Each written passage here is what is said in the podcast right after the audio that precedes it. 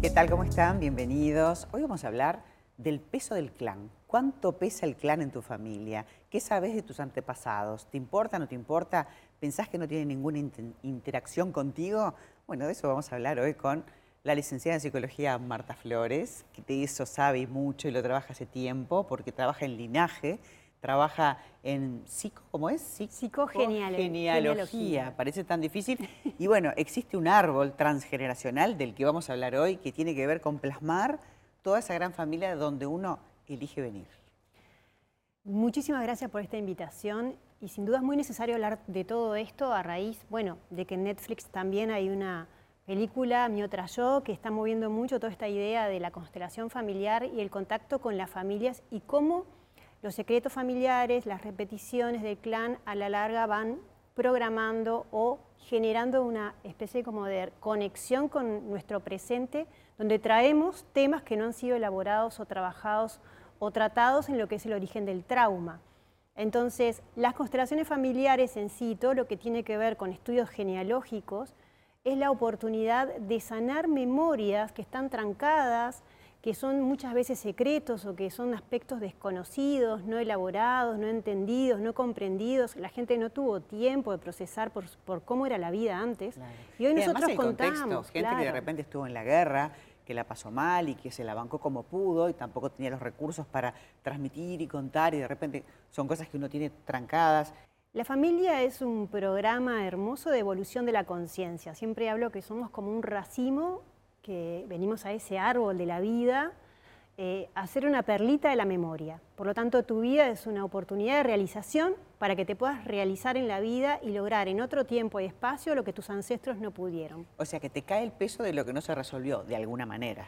Es la lección del alma. Se habla de que, ¿cómo yo elegí? ¿Por qué? Bueno, desde un lado más inconsciente, nosotros venimos desde la ley de atracción, por decirlo así, eh, tenemos una complementariedad y una cooperación con este clan trayendo información nueva, pero a la vez nos atrae lo no resuelto porque tenemos la posibilidad de aprender de lo no resuelto y también tenemos la oportunidad de entregar algo nuevo. Lo más importante de los padres es poder crear una cultura nueva. Cuando vos creás una nueva cultura y educás hijos en la misma cultura, estas diferencias se van limando. Pero cuando las familias no han tenido el tiempo de eh, poder eh, generar una cultura propia, se, viven esas diferencias culturales dentro de los clanes tan grotescas y tan dolorosas que generan que, por ejemplo, un hermano traicione a otro o haya mucha violencia. O que no se hable nunca más, o, que no tenga afinidad ninguna. O los propios hijos que me han dicho que no le hablan más a la madre o al padre, que esas cosas pasan y tienen que ver con que en realidad el alma no está representada, está mucho más orientada a ser alguien o representa un ancestro y no se siente hijo no ocupa el lugar de hijo. ¿Cómo se sana?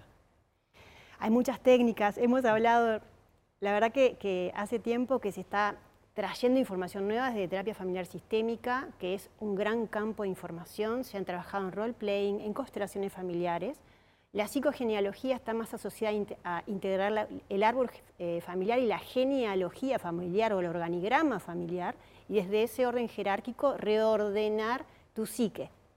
Entonces se trabaja con las metáforas de clan, con la numerología de clan, con los órdenes de la familia, se trabaja sobre todo lo que es el diagnóstico del árbol, de ese dolor raíz, y bueno, a través de diferentes aspectos uno puede comprender las metáforas los símbolos que te afectan. también revalorizar, ¿no? Desde donde uno viene, que a veces ni siquiera se preocupa, ¿eh? porque además siete generaciones para atrás en un país como este, seguro venís de cualquier otro lugar, menos del Uruguay, claramente. Inmigrantes. ¿eh? O sea, porque queda muy poco, indígenas había, pero queda muy poco, pero siempre hay una mezcolanza brutal de inmigrantes que a su vez estuvieron en otros lados y vivieron situaciones quién sabe qué, de cosas no dichas. Entonces, y la todo ese combo somos nosotros. Claro, porque el uruguayo vive siempre con crisis y siente la crisis y el miedo a la crisis y te hablan de crisis y todos tus pelitos del, así, ¿no? Te pones como un erizo, porque bueno, sos eh, transgeneracionalmente, sos hijo de la inmigración. Marta trabaja y acompaña a personas como, como psicóloga, como mm. terapeuta y como, como con mucho adiestramiento en todo esto que parece como de ciencia ficción, pero es la vida misma. Es en el plan que estamos, ¿no? En el plan de crecer y evolucionar.